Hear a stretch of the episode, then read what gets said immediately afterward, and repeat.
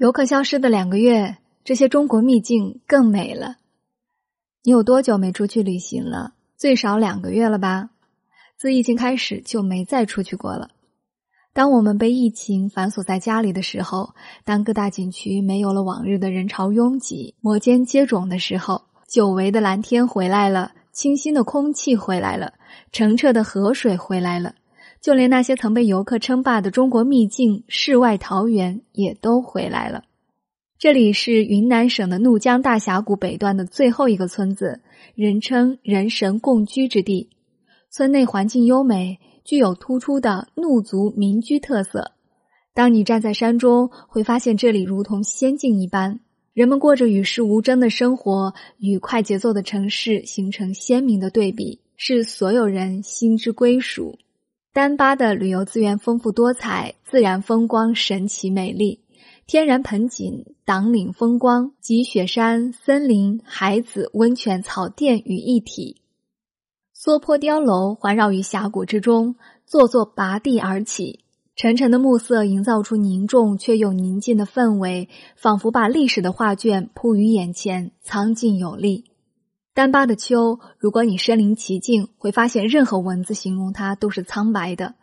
这里美得像一幅精心描绘的国画，奇山异水，真情异兽，与断崖绝壁在这里共同构成一幅险峻而绝美的风光画卷，让人惊叹大自然的鬼斧神工。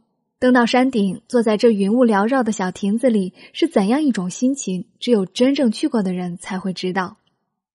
也许你从未听说过霞浦，但你一定向往落日余晖下的海滨滩涂。在这里，你能拍出最美的夕阳，最美的余晖。半亩方塘一鉴开，天光云影共徘徊。不需要你懂得雕刻光影的艺术，这里随手一拍都很美。香格里拉有最纯净的空气、最湛蓝的天和最洁白的云。森林的尽头是终年不化的雪山，牦牛在绿色的草甸上悠闲踱步。茶马古道上依稀可见当年马帮深深浅浅的马蹄印。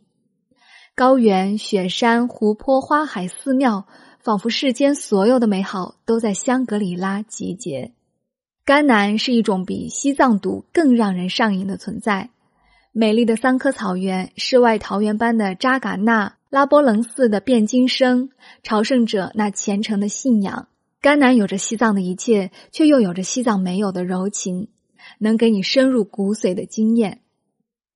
如果你问我中国最美的春天在哪里，我一定会告诉你是林芝。灼灼桃夭，十里芳华。每年四月，林芝便化身为漫山遍野的桃花仙境。远处的雪山，近处的草地，头顶的棉花糖云。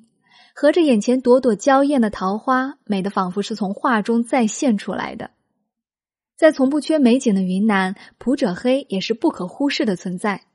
它既有桂林山水的灵秀，又有江南水乡的婉约，还有杭州西湖波光潋滟的明丽。